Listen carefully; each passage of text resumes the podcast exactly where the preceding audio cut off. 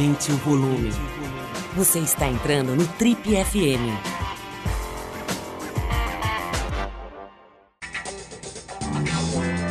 Oi, aqui é o Paulo Lima e a gente começa agora mais um Trip FM, o talk show da revista Trip.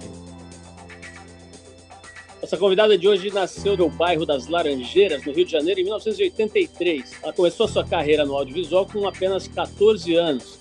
Entre seus trabalhos mais conhecidos estão o seriado Aline, o premiado filme Proibido Proibir e a série Do Amor. Ela também dividiu tela com Anthony Hopkins no filme 360, de Fernando Meirelles, em 2011, e participou da segunda temporada da série 3%, agora mais recentemente em 2018, a primeira produção brasileira original feita pela Netflix.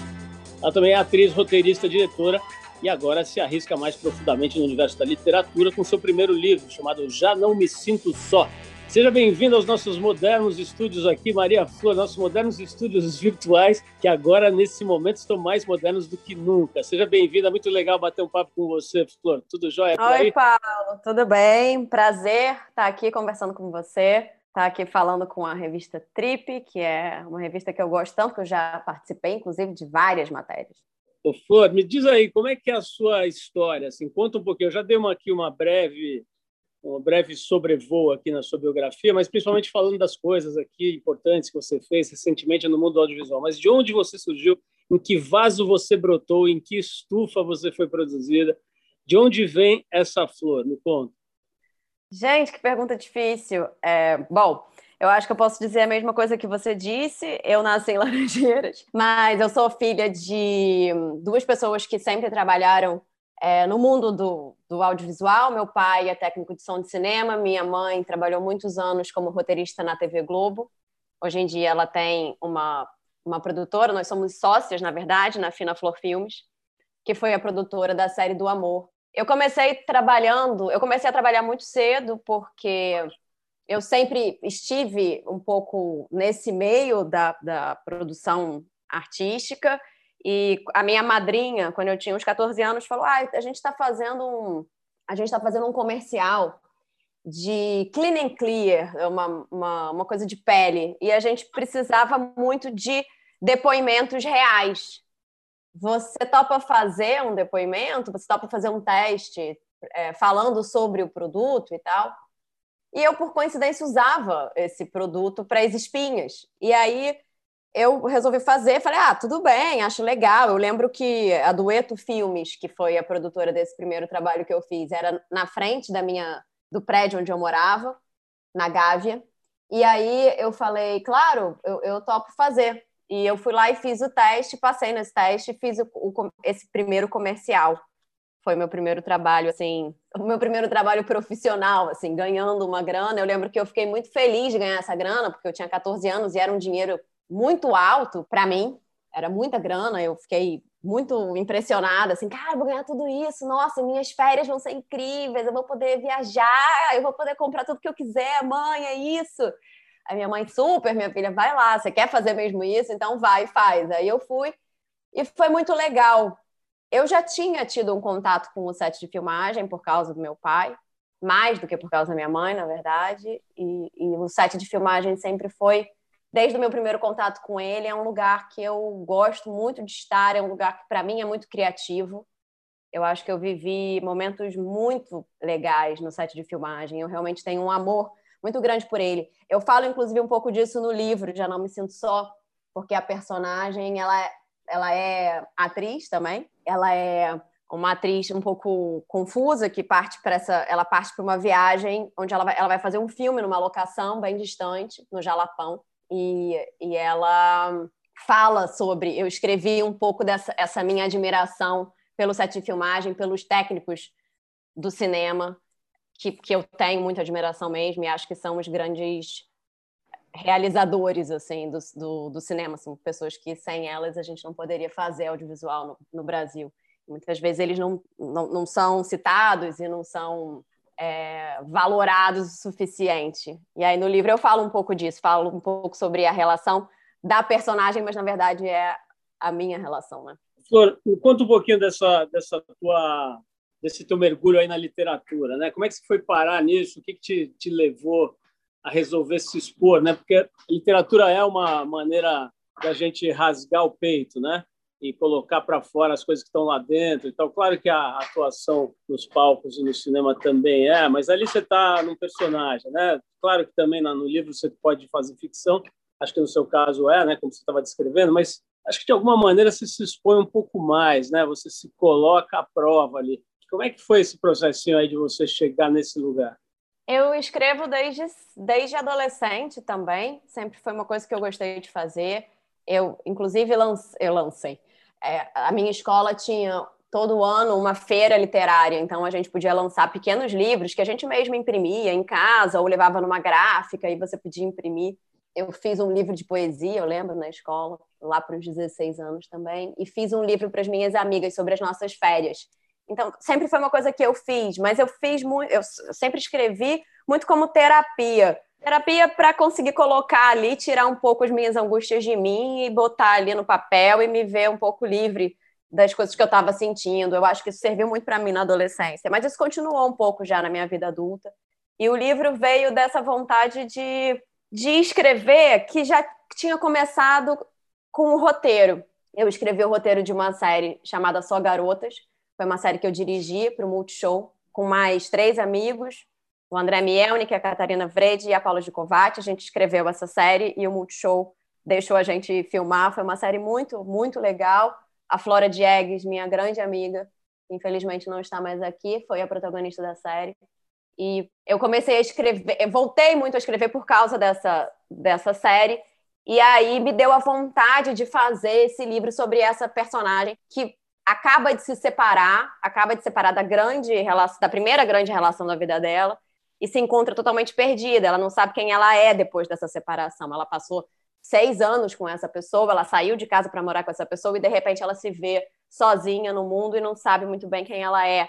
Eu acho que tem muito a ver um pouco com coisas que eu vivi e que eu acabei escrevendo e, e, e roubei um pouco dessas desse diário, assim, entre aspas, que não era um diário, mas de textos que eu tinha escrito, tentando me libertar dessa separação, tentando, é, sei lá, me curar dessa separação, que foi a minha primeira separação. E roubei um pouco disso e tive a vontade de escrever o livro e a Planeta é, topou, então foi muito, muito legal. Está é, sendo muito legal lançar o livro agora. É, eu estou muito, assim, nervosa para saber o que as pessoas vão achar e insegura também de estar tá me lançando aí, porque como você falou, realmente escrever é muito mais é, eu acho que é muito mais exposição, porque tem ali a forma que você vê o mundo, né? É muito direta a forma que você. A escrita está ligada ao jeito que você pensa, ao jeito que você vê o mundo. Então, apesar de ser ficção, e no caso é um romance, é ficção, tem coisas que são pessoais, realmente. Bom, falando em coisas muito pessoais, né? Tem um, um dado muito importante né, da tua história recente, que é seu canal no YouTube, né, que você faz com o Emanuel, que é o seu, não sei se, se enfim, seu companheiro, seu marido. Marido ninguém fala mais, já tá uma coisa obsoleta, agora é, é companheiro. Fica com medo da, você fica com medo da Lumena aparecer, né? E fala, não é, marido é uma, é uma proposta machista, enfim, eu vou desistir, vai o Emanuel mesmo. E você com ele, é, tem uma coisa assim de, de se expor de verdade, né? E lavação de roupa suja, inclusive. E o canal é um sucesso, né? Acho que as pessoas realmente adoram aquela ideia de estar na janela do vizinho, assim, né? De poder botar a cabeça dentro do apartamento do vizinho e ver um casal com toda a sua complexidade, com toda a sua loucura ali. É... Como é que é essa historinha aí? Conta um pouquinho para a gente a gênese desse projeto. A gênese também é um pouco antigo, mas você vai me perdoar. O canal começou, na verdade, com o Emanuel. O Emanuel falou: Eu vou fazer um canal no YouTube. Essa coisa de YouTube é muito legal. O Emanuel ama o YouTube. E ele que começou o canal. A história do canal foi toda ele. Ele começou, ele começou fazendo vídeos que não tinham nada a ver, na verdade, com o que a gente faz agora. Realmente ele se jogou nisso. E eu fiquei entusiasmada assim com essa ideia de você poder ter um lugar que é seu, que pode falar as coisas que você quer, que você pode falar sobre o que você está pensando. Eu falei, nossa, que coisa louca. O que a gente foi, na verdade, um pouco atrasado. Tem três anos, mas o YouTube está aí há muito tempo. Tem muita gente no Brasil no YouTube usando o YouTube como plataforma. Então a gente até começou atrasado. Eu até tenho que dizer que eu não era uma, uma, uma usuária do YouTube. Assim, não era um lugar que eu ia para pesquisa. Hoje em dia eu, eu não vivo sem o YouTube. Mas ele começou. E aí eu achei muito legal. falei, ah, deixa eu fazer uns vídeos também. Eu quero experimentar também. E fui fazer vídeos. E aí a gente resolveu fazer vídeos juntos falando sobre relacionamento. Isso demorou mais ou menos um ano para a gente ter essa sacada. Por que, que a gente não fala sobre relacionamento? Antes disso, a gente fez alguns vídeos que eu acho que a gente tirou do canal que eram cenas, cenas sobre relacionamento, mas cenas de nós dois, porque nós dois somos atores. O Emanuel não, é, não exerce mais a profissão, mas é ator de formação. E eu comecei a achar muito legal poder fazer, usar essa plataforma para fazer cenas. Mas aí a coisa foi enveredou mesmo para o casal falando sobre temas de relacionamento, de casamento, de como se colocar dentro de uma relação, como é essa vida dois, e a gente resolveu fazer sem nenhum corte, então a gente não corta os nossos vídeos. O Flor e Manu não tem corte, a gente, come, a gente é, pauta o que a gente vai dizer, a gente conversa muito antes sobre, e uma vez que a gente roda, a gente vai até o final. O que é muito legal, porque eu acho que as pessoas conseguem ver ali o que a gente está sentindo na hora que a gente fala, como aquilo bateu no outro. E eu acho que essa é a grande graça do canal. Acho que é por isso que o canal, que as pessoas gostam do canal. E agora a gente, e a gente faz há bastante tempo já perguntas do público. A gente antigamente fazia as nossas questões, o que foi maravilhoso para o nosso, nosso relacionamento, e ainda é, porque a gente tem que conversar muito para conseguir fazer os vídeos, e às vezes a vida não permite que a gente tenha tanta troca, tanta conversa na, na, na vida, né? Mas a gente é obrigado a conversar, a sentar e conversar. Às vezes a gente fica duas horas numa discussão do tipo, esse tema, não sei o que lá, não, você não pode falar isso, o que, que você está falando? E até chegar e falar, tá, então a gente chegou num, num, num, roteiro, que não é um roteiro formal, claro, mas mais ou menos no que, que a gente vai conversar ali que, que a gente vai trazer nesse vídeo. E aí a gente, e a gente faz. Não tem tanta lavação de roupa suja, eu acho. Eu acho que é mais. Eu acho que a gente usa muito o canal para conversar coisas que, que são difíceis para a gente dentro do nosso relacionamento e também para colocar para entender o que as pessoas estão pensando sobre o relacionamento. Eu acho que tá muito difícil, né, se relacionar assim. Cada vez mais eu percebo que é um sofrimento muito grande para as pessoas. Os relacionamentos, eles, eles não são duradouros, as pessoas não conseguem permanecer, as pessoas rapidamente rompem e resolvem fazer uma outra coisa da vida. Às vezes não conseguem conversar. Então, é muito legal também ver como as pessoas se relacionam, entender como as pessoas estão usando por exemplo, os aplicativos de relacionamento. É, é um mundo enorme, né, que se abre quando você abre esse diálogo com as pessoas do canal. É, muita gente traz muita, muita coisa pra gente que a gente fala, caramba, olha essa história. Então, é incrível. Eu acho que, é, para mim, é uma aprendizagem dia, semanal, assim, eu diria, que é quando a gente para e lê tudo que as pessoas escreveram e decide o que, que a gente vai fazer do próximo vídeo. Pelo que você explicou, é uma coisa que é um misto entre atuação e, e, e, reality show ali, né? Quer dizer, você, vocês dois são atores, um ator e uma atriz, ao mesmo tempo o, o, a essência do material vem da, da, vivência pessoal de vocês, né, do casal, aí mistura com histórias que vêm do, do, público e tal, quer dizer, como é que é a construção desse trabalho, né? O, se, se você fosse colocar numa planilha de Excel, quanto por cento é reality show, é o casal mesmo ali se conhecendo mais a fundo e trocando, e o quanto que é uma atuação, um projeto de dramaturgia? Ele não tem atuação. O que eu acho que ele tem, como a gente é ator e a gente fica muito atento ao, ao que o outro está dizendo, a gente escuta, né? Tem uma brincadeira ali de uma sacação, assim, que tem a ver com o fato da gente ser ator. Mas não é uma atuação, em nenhum momento é uma atuação. Pelo contrário, a gente se expõe bastante mas tem um, um, um alerta que é que é um pouco do exercício mesmo de atuar, né? Que você está sempre ali reagindo a algo que alguém vai te dar.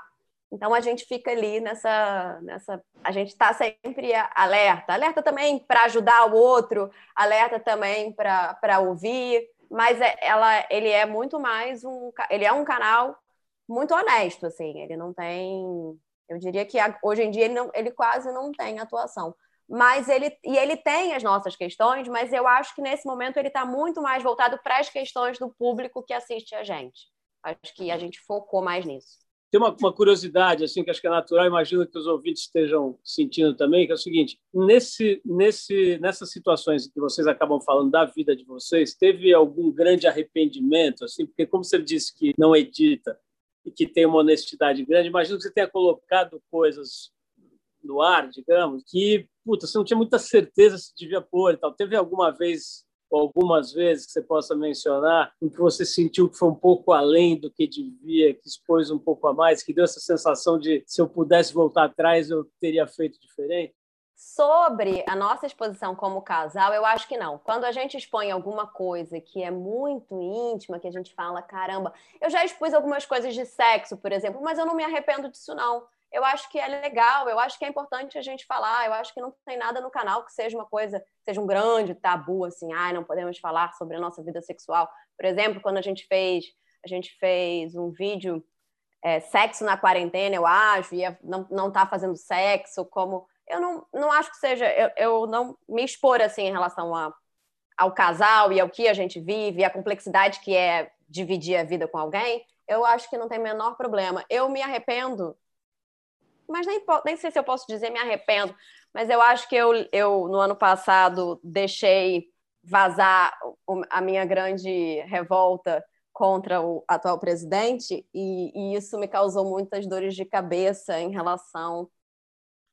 aos apoiadores do presidente e, e fui muito agredida e isso me fez muito mal no primeiro momento e depois eu entendi que era fazia parte do jogo, mas me arrependo de ter colocado aquilo no nosso canal porque o nosso canal não tem nada a ver com política, porque o nosso canal é um canal sobre relacionamento e é um canal é, é muito amoroso. Então me arrependo porque o canal foi muito bombardeado e, e muito agredido e, e isso me deixou muito chateada e muito triste porque o nosso canal, a gente sabe quem são as pessoas que comentam, a gente tem quase 200 mil pessoas, mas ao mesmo tempo a gente tem um carinho muito grande por ele, a gente fica ali, a gente responde as pessoas, a gente lê todos, todos os comentários. Então, quando as pessoas começaram a agredir o canal, a fazer comentários muito agressivos, isso foi muito triste para mim. Então, me arrependo de ter extravasado isso no nosso canal. Nós vamos falar um pouco mais disso aí, desse, desse momento, dessa sensação né, de de primeiro de expressar com veemência a sua posição e depois da repercussão que isso teve. Mas antes, você mencionou, por exemplo, questões do relacionamento afetivo e sexual. Eu tenho, eu estava vendo aqui numa conversa que você teve com a Tri já faz algum tempo, você disse que o avanço do feminismo te influenciou muito a se expressar sexualmente e a abandonar o papel de boa moça. Fala um pouquinho desse processo aí, porque eu acho que ele, além de interessante do ponto de vista humano, ele é meio didático também, né? Tem toda essa revisão planetária dos papéis que está acontecendo agora, acho que acelerado pela pandemia, mas, pô, a TPM, por exemplo, está completando 20 anos agora, né? As pessoas não se dão conta, nem a gente que faz se dá conta, mas são 20 anos para tentar quebrar todos os as amarras, né, os, os, cadeados e trancas que tinha em volta da mulher, ainda tem muitos, né, mas acho que esses 20 anos foram importantes esse processo. Então me, me, me explica um pouco o que que é essa história de você abandonar o papel de boa moça a partir do que você entende via feminismo. Eu acho que é um processo, Paulo. Não sei se eu consegui abandonar totalmente o papel de boa moça. De vez em quando eu boto meu pezinho nele de novo e quando eu percebo, eu estou fazendo a boa moça. E aí eu preciso revisar e falar, não, peraí, por que, que eu estou agindo assim? Por que, que eu estou fazendo isso? Porque o outro vai me aceitar mais se eu fizer isso. É difícil? É muito difícil. Eu acho que eu fui criada, eu posso dizer que eu fui criada num ambiente muito livre eu nunca, minha mãe meu pai nunca me proibiram de nada, nunca. Mas, ao mesmo tempo, eu fui criada no Rio de Janeiro, na, na classe média, carioca, em escolas tradicionais, assim, não estudei um momento da minha vida numa escola bem religiosa, depois fui para uma escola é, legal, mais careta. Então, eu acho que isso tão enraizado na nossa cultura, no jeito que a gente vê naquilo que a gente consome, por exemplo, como conteúdo, e naquilo que a gente lê, e naquilo que a gente vê no cinema. Eu acho que, que eu não, mesmo tendo uma criação livre, eu não consegui fugir desse lugar de me adequar àquilo que os outros esperavam de mim e de me adequar àquilo que a minha própria imagem deveria ser. E isso foi um processo muito longo, assim. Eu tive, antes de ser casada com o Emanuel, eu tive dois outros relacionamentos que foram muito importantes para mim, mas onde eu fiquei muito dentro de uma caixinha, assim, ah, eu preciso ser essa mulher, eu preciso ser fofa, eu preciso ser adequada, eu preciso ser boa, eu preciso falar baixo, eu não posso ficar bêbada, eu não posso é, usar uma saia tão curta, eu não... isso tudo para mim era muito era muito normal, era meio ah, é isso mesmo. E olha que eu venho de onde eu venho, eu sou uma mulher branca privilegiada, que nasci né, com todos, com muitos privilégios, então poderia romper com isso, mas eu não rompia, porque eu achava que era isso mesmo. E eu acho que todo o movimento feminista que veio, que surgiu no Brasil, me, me modificou, me fez pensar muito sobre a minha colocação no mundo e sobre a minha colocação como atriz também, porque como eu comecei a trabalhar como atriz e como, eh, poderia dizer, modelo, né? Porque quando eu tinha 14 anos, quando eu fiz meu primeiro comercial, e depois desse primeiro comercial eu fiz uma série de comerciais. Eu trabalhei muito com publicidade, porque na época a publicidade estava eh, muito. Era, era uma coisa muito grande no Brasil. Você deve lembrar bem disso. Eu fiz muita publicidade. E como modelo ou atriz, você é colocada como objeto, né? A sua opinião, aquilo que você acha, aquilo que você acredita, aquilo que você pensa, não é levado em conta. Você é um objeto do outro, que é o dono do discurso. Então, ser dona do discurso, para mim, é um processo de libertação e um processo que eu trabalho até hoje. Eu estou lançando um livro e eu tenho inseguranças de estar lançando um livro. Eu tenho inseguranças ainda, agora com 37 anos, de ser dona do meu próprio discurso me deixa nervosa, me deixa ansiosa. Eu falo, caramba, eu quero ser aceita pelas pessoas, eu quero ser amada pelas pessoas. Eu acho que isso faz parte de, de todos nós, acho que todos os seres humanos, eu, eu acho, querem ser amados, mas como é que, para nós mulheres, é muito mais complicado, porque a gente sempre, a gente naturalmente vai ser vista como objeto na, na, na primeira, no primeiro momento. E isso foi muito difícil de me libertar. E foi muito difícil de me libertar disso também como atriz de ser, de me colocar muito mais no set, de me colocar muito mais com os diretores ou diretoras com quem eu trabalhei, e, e isso faz parte de um amadurecimento, eu acho, para mim. Eu fui entendendo isso e fui entendendo que eu precisava me, me colocar para, res, para me respeitar, para não me sentir oprimida ou, ou me sentir não sendo dona da, da, daquilo que eu, da minha própria ação, daquilo que eu estava colocando no mundo. Eu acho que isso é difícil para qualquer pessoa, né? Se, se autorizar a ser dono do seu discurso, a ser dono daquilo que você escolhe. Se autorizar é muito difícil. E eu, eu tenho tentado fazer isso. Como mulher é ainda mais difícil. Sexualmente, para mim, também foi uma grande libertação. Eu acho que a gente acaba o amor romântico ele é muito cruel, né? Porque ele ensina a gente os filmes hollywoodianos, românticos e tal, e de repente você tá querendo o príncipe encantado para sempre. E aí você chega, sei lá, você tem 25 anos, você continua achando que tem o príncipe encantado como você achava quando você tinha 12, né? E você, às vezes, se apega a isso e não consegue se relacionar, porque não existe príncipe encantado. Você não vai encontrar o parceiro perfeito, o homem perfeito, o homem que vai ser. E sexualmente também é assim, né? Você imagina o sexo daquele jeito que você vê num lugar chamado Notting Hill. E aí, quando você se depara com a realidade do que, que é o gozo feminino, de como é que é para uma mulher gozar, como é que é para uma mulher se autorizar gozar, como é que é para uma mulher estar no sexo de forma plena, tentando, estando ali, sentindo o que ela está sentindo, se autorizando a sentir. É, é, muito complicado, na verdade. É muito complicado. Hein? E eu acho que eu continuo pensando sobre todas essas coisas e, e, e, e continuo muito atenta para não deixar isso, não me deixar cair nesse lugar de submissão ou de aprovação e também atenta ao meu redor para também ficar atenta com as minhas amigas, com as pessoas que estão à minha volta. Eu acho que isso é, é um trabalho que a gente precisa fazer. Você mencionou aí a palavra amadurecimento, né? Eu queria saber sobre esse episódio que você já trouxe aqui. Eu ia te perguntar mesmo, você já antecipou dessa sua expressão de, de indignação, de raiva, né, com relação à situação atual do Brasil e, e, em especial da, da forma como ele vem sendo, entre aspas, governado, né? E eu acho talvez até mais interessante ainda o aprendizado que você teve com esse processo, né? Eu queria que você contasse essa. Você já falou um pouco, mas eu queria ir um pouco mais fundo nessa história, né? E assim, como eu disse, mais interessado até do que no episódio em si, na, na naquilo que você conseguiu evoluir a partir dele. Então, me conta um pouquinho desse ângulo. O vídeo que eu mencionei é um vídeo que está no canal, no nosso canal do YouTube, onde eu deixei vazar essa personagem que eu faço em casa já tem algum tempo, que veio muito por conta dos comentários do canal. No canal as pessoas falaram, e a Flor falavam, falam muito até hoje. A Flor tá pistola, a Flor tá pistola, sobre relacionamento, porque às vezes eu ficava pistola que alguém escrevia alguma coisa, falava, não é possível que a pessoa. Eu ficava brava. E aí o pessoal comentava, gente, a Flor Pistola é muito engraçada e tal. Veio daí esse personagem, a Flor Pistola, que que é um personagem mesmo.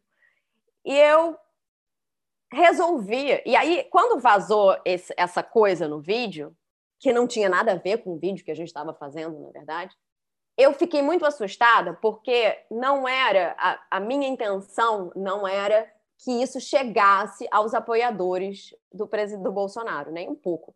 Eu estava ali falando, eu estava ali sendo ingênua, achando que eu estava protegida pelo próprio canal, pela pelo canal ser um lugar muito amoroso e as pessoas estarem ali. Então eu estava fazendo uma piada e achei que tudo bem. Não foi tudo bem, alguém pegou o vídeo, jogou no Twitter, o meu nome foi para o Trend Topics, não sei o quê. E aquilo foi ruim, porque foi muito agressivo. E eu fiquei, e eu recebi ameaças mesmo, de verdade, pessoas dizendo que sabiam onde eu morava, pessoas dizendo que iam invadir a minha casa, pessoas dizendo que, que o nome da minha rua na internet. Enfim, e aí eu me acalmei e falei, tudo bem. No final do ano passado, eu estava muito. Eu estava achando a coisa do Instagram, a plataforma, como plataforma, como divulgação de imagem tudo isso, muito boba, muito, muito limitante para mim. Eu falei, eu não quero mais me postar aqui de bonita, eu não quero ficar me postando de biquíni, eu não quero ficar vendendo a minha vida não é isso, isso não me importa, eu não quero falar sobre isso, eu queria fazer alguma outra coisa.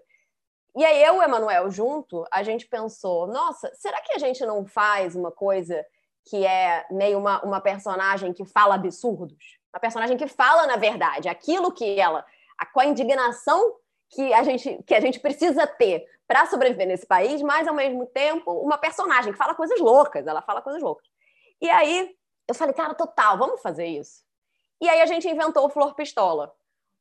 E o Flor, a gente fez um primeiro vídeo, que era um vídeo sobre a vacina, e tudo bem. E aí a gente fez um segundo vídeo, que era um vídeo sobre o impeachment, onde eu comparava as pedaladas fiscais da Dilma, né, que é o motivo fez a Dilma ser impeachmentada, e tudo que está acontecendo, que estava acontecendo no governo Bolsonaro e a gente botou isso. O vídeo também viralizou, virou um negócio também, fui xingada e tal, também fui agredida, mas ali eu estava preparada, porque como você disse, eu tinha amadurecido. Eu estava fazendo uma coisa que era sim uma colocação radical e que eu sabia que eu poderia sofrer retaliações, digamos assim. Então eu estava preparada, eu estava preparada para receber as críticas e as retaliações dos apoiadores do Bolsonaro. Eu não, eu não, eu não fiz um, um eu não fiz um num trecho do vídeo do canal, não, não foi isso. Foi era de propósito, assim, era para ser era para botar o dedo na ferida mesmo, era para ser agressivo e continua sendo. O Flor Pistola continua existindo e eu continuo fazendo a personagem cada vez mais enlouquecida.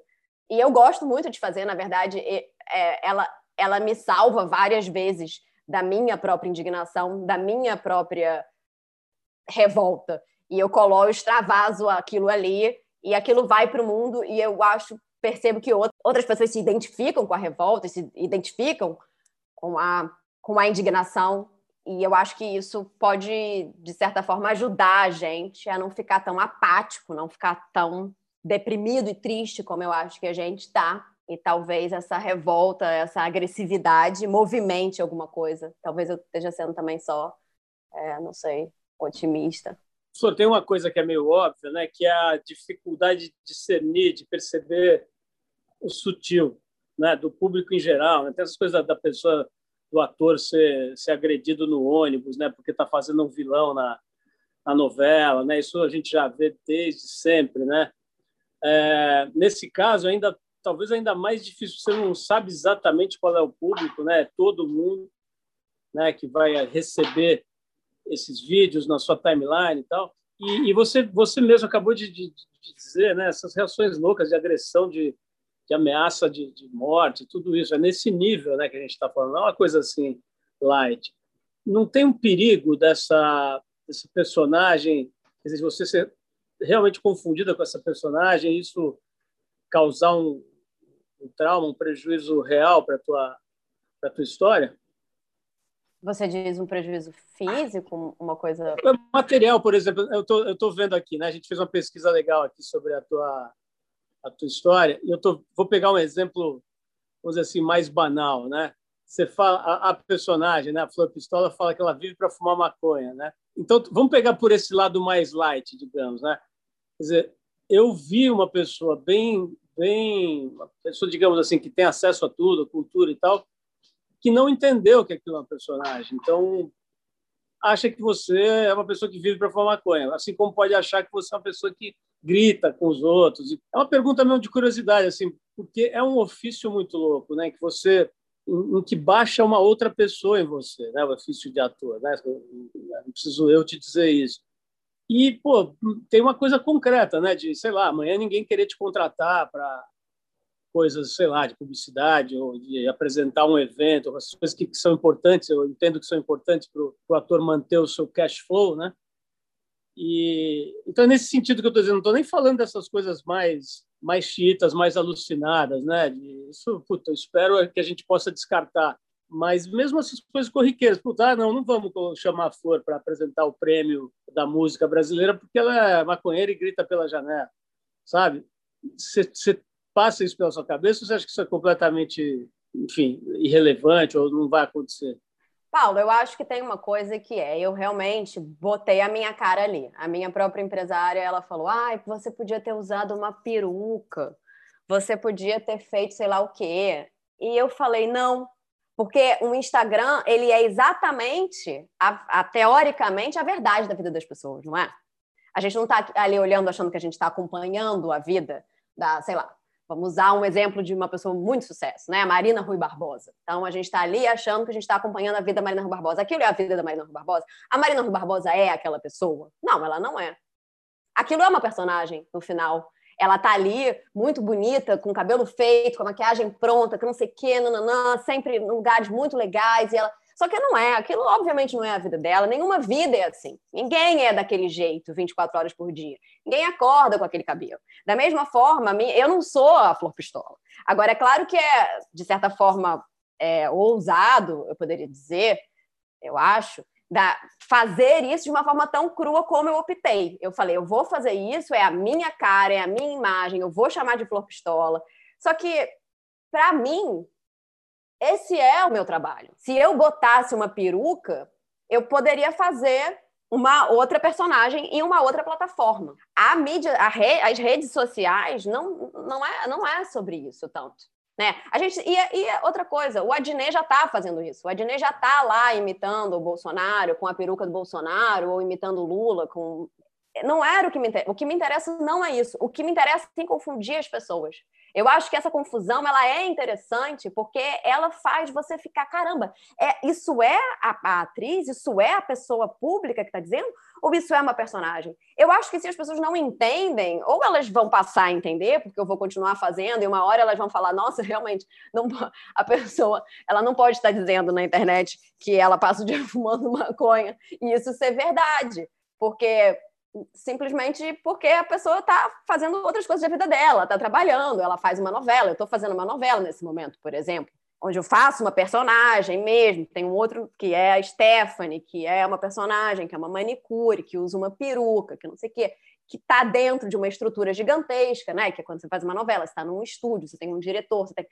Eu faço a Flor Pistola também como uma possibilidade de me colocar de alguma forma e de colocar um pouco aquilo que eu estou sentindo sim. Eu uso essa personagem, que é uma personagem, se você ouvir agora, por exemplo, por isso que é tão importante para mim vir aqui conversar com você, para que as pessoas saibam que eu sou uma atriz e como atriz eu várias vezes faço personagens que não, não são exatamente não é não é aquilo que eu sou né? Eu, é claro que eu empresto coisas como eu empresto para Stephanie que é a personagem da novela eu empresto coisas que eu sinto e que eu penso para a Flor Pistola. Isso não quer dizer que o que eu estou dizendo ali é a minha vida, ou é a realidade da minha vida, ou é exatamente o que eu penso. Eu entendo as pessoas confundirem, e eu acho que é arriscado, mas eu, Paulo, acredito que nesse momento que a gente está vivendo, tudo no Brasil é muito arriscado. E esse meu risco de perder que alguém me chame para fazer o evento, ou que alguém me chame para fazer a publicidade, ou que alguém me chame para fazer o que quer que seja, não é risco suficiente para que eu me cale, porque eu não acredito que a gente possa, nesse momento no Brasil, ficar apático ou distante do que está acontecendo, porque o que está acontecendo é muito mais grave do que qualquer uma dessas coisas.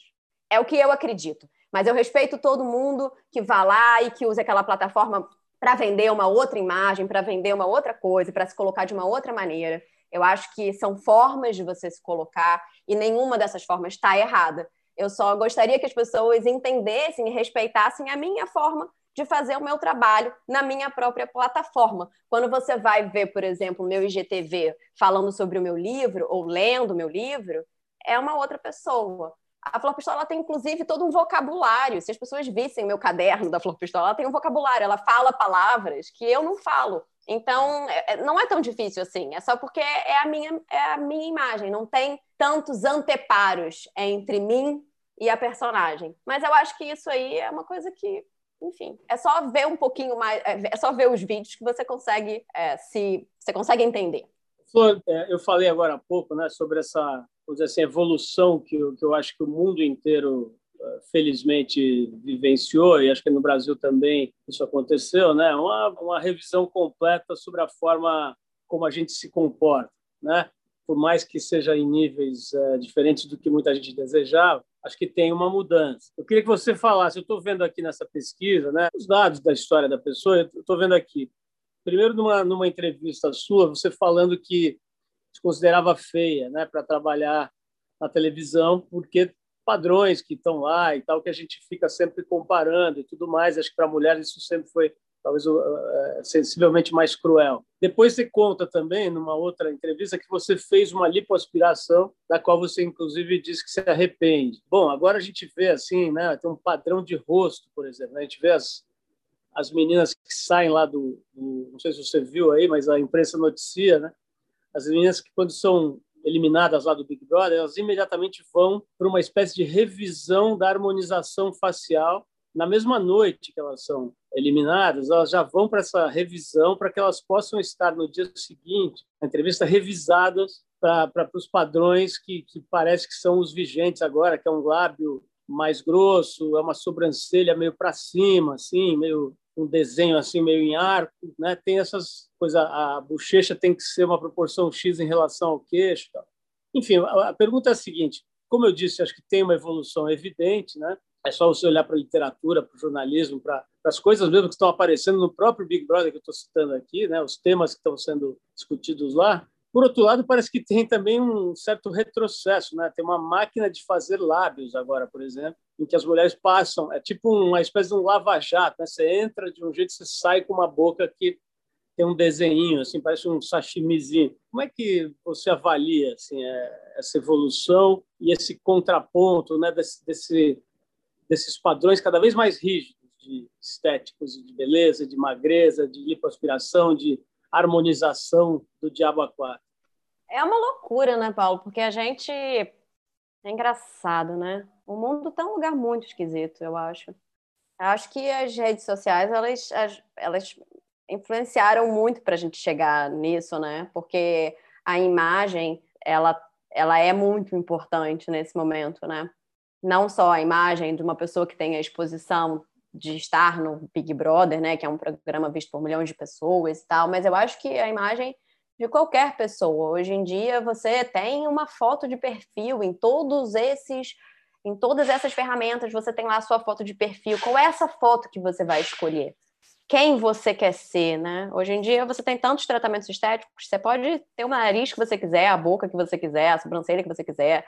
Não é muito, é muito esquisito, porque a gente vai perdendo a nossa, a nossa identidade mesmo, né? A gente vai perdendo a, a origem de como, de como a gente é, ou, ou a forma que a gente. Eu não sou contra de jeito nenhum a pessoa fazer o que ela quiser fazer com o rosto dela, com o corpo dela, se ela vai se sentir bem com isso, nem um pouco. Eu acho que é, cada um faz o que precisa fazer para ser feliz. Mas eu acho estranho que a gente, é, ao mesmo tempo que existe um, um, movimento de libertação dessa dessa estética correta, né? De você ser, de você estar tá padronizado, de você ter o cabelo não sei como, de você ter a, a, o rosto não sei como, de você ter. Cada vez mais eu vejo pessoas se libertando disso, expondo seus corpos, expondo seus cabelos, expondo o, o, a sua beleza. É, é, muito difícil você dizer o que, que é bonito, né? O que, que é bonito? A beleza é muito subjetiva, é muito subjetiva. Só que a gente é educado, a gente é, de certa forma, a gente foi colonizado para achar que o que é bonito é o que é louro, né? Azul. Se você pensar, ontem, olha que coisa louca, você me perguntar isso. Ontem eu estava vendo um documentário sobre o Muhammad Ali no, na, na HBO. Eu recomendo muito, muito, muito incrível a história do cara, muito incrível mesmo. E ele, e ele fala isso, né? Ele fala é, é, Jesus é louro de olhos azuis. É, eu, não, eu não sou isso. E, e, eu sou lindo. É muito legal que ele o tempo todo diz que ele é lindo, né? E ele é lindo mesmo. E, e, e como isso foi importante para o movimento, por exemplo, é, negro nos Estados Unidos, como ele foi uma figura importante. Então, esses padrões todos, ao mesmo tempo que eles são revisados, que muita gente está repensando eles, e muita gente está criticando eles, e muita gente está se libertando deles, por outro lado, tem toda uma galera que quer manter esses padrões, que quer manter esses privilégios, que quer manter tudo isso, que quer se, se, se, se concentrar em fazer a diversidade ser menor, né? E, e, e, como consequência, a gente ser menos interessante e menos é, é, complexo.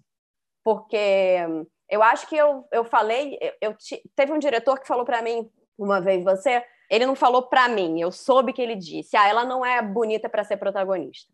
E aquilo acabou comigo. Eu devia ter de 20 anos. Aquilo acabou comigo, acabou comigo. Eu fiquei muito mal.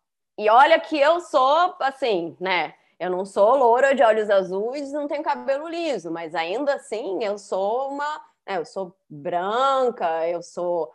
Eu não tô fora, eu não tô totalmente fora dos padrões, né? Eu diria, assim. Eu não tô fora dos padrões completamente, mas qualquer coisa que não seja aquilo que é obviamente enquadrado e, é, e aceito pelos padrões, assim, né? É, é, é distoante e, não, e você fala, não, você reje, e, a, e, a pessoa rejeita, né? Que bom que a gente caminhou, né? Que bom que existem outros protagonistas, outros protagonistas podem ser de qualquer raça, podem ser com, podem ter outros cabelos e podem ter outros corpos e podem e, e porque é muito, mas é muito estranho perceber que muita gente ainda fica querendo pegar esse padrão para si, né? Querendo fazer o máximo que puder para se aproximar desse padrão, desse padrão europeu, porque no final é um padrão europeu, né? É um padrão que, que a gente quer ser uma coisa que a gente que o povo brasileiro não é. O povo brasileiro não é esse. A gente é muito misturado, muito diverso, muito rico, muito muito mais interessante, eu acho como, como cara, como forma. A gente é muito mais interessante. E é muito mais interessante ser diverso, né? É chato ser igual. Então, é, é, eu acho que é um movimento que, por um lado, tem um monte de gente se aceitando e incentivando isso, e, mas, por outro lado, tem uma galera que, tá, que quer manter esse padrão, porque é, se alimenta desse padrão também. Ô, Flor, para a gente terminar aqui, a gente está falando de muita coisa perigosa, delicada, arriscada, né? É, vamos falar de uma outra coisa perigosa, difícil e arriscada, que é dinheiro, né? Você disse aqui para nós dois anos atrás, falando sobre consumo, né? Hoje em dia que eu tenho compromissos mais sérios com dinheiro, eu sou zero consumista. Perdi o deslumbramento de ficar fazendo compra. Só gasto dinheiro com vinho, comida e viagem. Bom, agora com isolamento. Agora eu não gasto mais dinheiro com nada. é, talvez com vinho, né? Vinho ainda dá. Ainda mas, dá. Mas um pouco de delivery aí de comida. Mas é, você que é filha de profissionais aí da, das artes cênicas, né? Do, é, é uma das categorias que, pô, que foi meio aniquilada, assim, né? Que sofreu demais com, com a, o, a interrupção da produção, né? Das novelas, dos filmes. Me fala um pouquinho da tua, do teu aspecto profissional sob o ponto de vista da, da, da grana, né? O que que acontece com um ator como uma atriz como você num período de freio de arrumação planetário como esse que a gente está vivendo? Paulo, eu tive muita sorte, muita sorte, muita sorte e muito privilégio de estar fazendo uma novela quando a pandemia aconteceu. Então eu estava contra... eu estou contratado da TV Globo e naquele momento eu estava contratado da TV Globo quando a pandemia aconteceu. Mas eu não sou uma, uma atriz contratada da TV Globo eternamente, assim. Ah, eu sou contratada por obra certa. Então eu estava naquele momento contratada para fazer a novela Um Lugar ao Sol. E agora, se eu não tivesse, eu não teria como viver. Ou eu viveria do dinheiro que eu guardo, porque exatamente como eu sou uma, como eu sou autônoma, todo trabalho que eu faço, eu guardo uma grana desse trabalho, porque eu não sei quando haverá outro trabalho.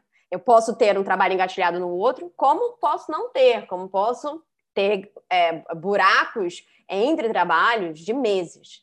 Agora, o que eu posso dizer é: o audiovisual parou, o teatro parou. Os atores que dependem disso, que dependiam disso naquele momento, de peças que iriam fazer, de filmes que iriam filmar, de projetos, ficaram totalmente sem nada, sem nenhum recurso entrando.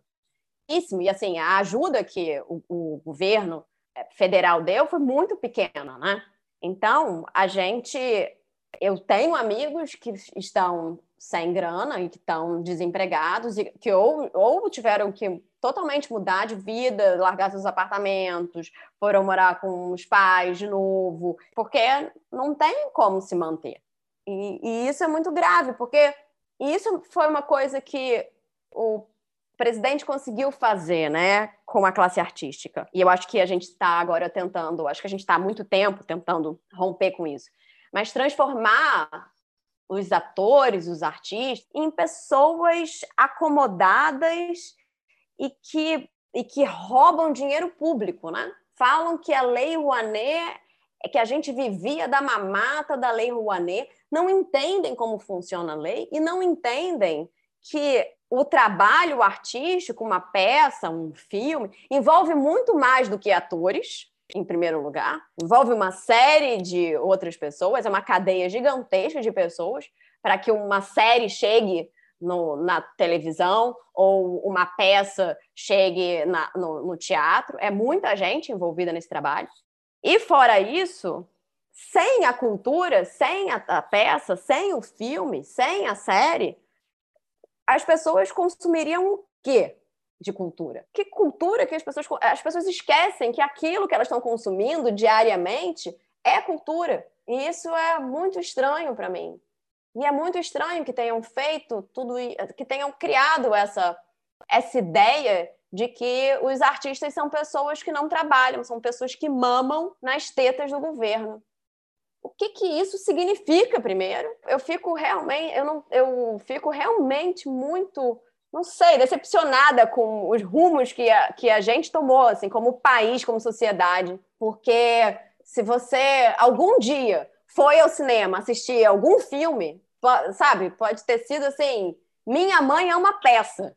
Se não existisse Ancine, Minha Mãe é uma peça que tem uma bilheteria, sei lá, gigante, 10 milhões de pessoas foram assistir o filme. Se você não tivesse as leis do audiovisual, por exemplo, esses filmes não teriam acontecido. São filmes que todo mundo foi assistir, são, são conteúdos que as pessoas estão consumindo, e as pessoas não conseguem entender isso, que esse, esses trabalhos não existiriam. E que todos esses trabalhos, muitos filmes vão para festivais e ganham prêmios e divulgam a nossa cinematografia, os nossos diretores, e isso tudo é um orgulho para a gente, como sociedade, como país. O que, que as pessoas não estão entendendo, né? Eu, eu acho muito esquisito. Eu acho muito triste esse buraco que jogaram os artistas. Eu acho que, que a gente tem que.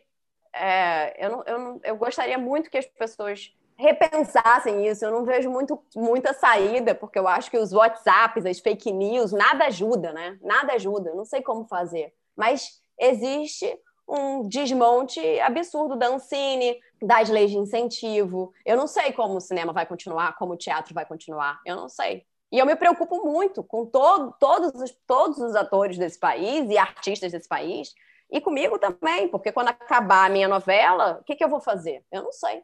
Vai ter, vai ter incentivo? Como eu vou fazer? Como eu vou conseguir produzir? Não sei. Então é tudo muito incerto, né? Flor, certamente é tudo bastante incerto, bastante imprevisível. Agora, uma coisa é certa, né? Acho que se posicionar e dizer o que pensa vai ser importante sempre, né? Então, quero te dar os parabéns por estar fazendo isso, correndo todos os riscos que isso implica, né? no seu caso aí, coisas sérias e tudo, ameaças, coisas assim inaceitáveis, né? Mas é um pouco do preço que a gente paga por estar num país que está nesse estágio de desenvolvimento, né? Para o bem e para o mal, um país infantil.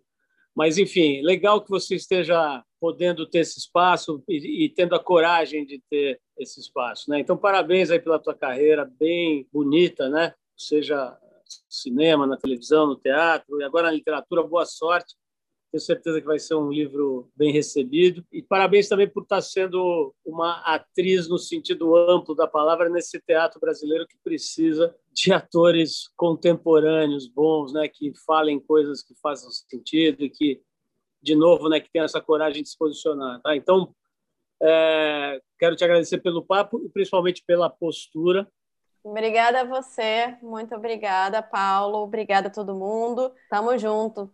É isso. Vamos em frente, vamos em frente que a gente pode, a gente tem força para mudar. Você ouviu mais uma edição do Trip FM, uma produção da Trip no ar há mais de 36 anos. Direção e apresentação Paulo Lima, produção, roteiro e edição Giovana Amorim. Se você quiser ouvir outras entrevistas nas edições anteriores do programa, é só ir ao tripfm.com.br ou procurar por nós na plataforma digital onde você costuma ouvir os seus podcasts preferidos. Nós estamos em todas elas, Spotify, Deezer e outras. Semana que vem a gente volta com mais uma conversa boa aqui no Trip FM. Abração e até a próxima!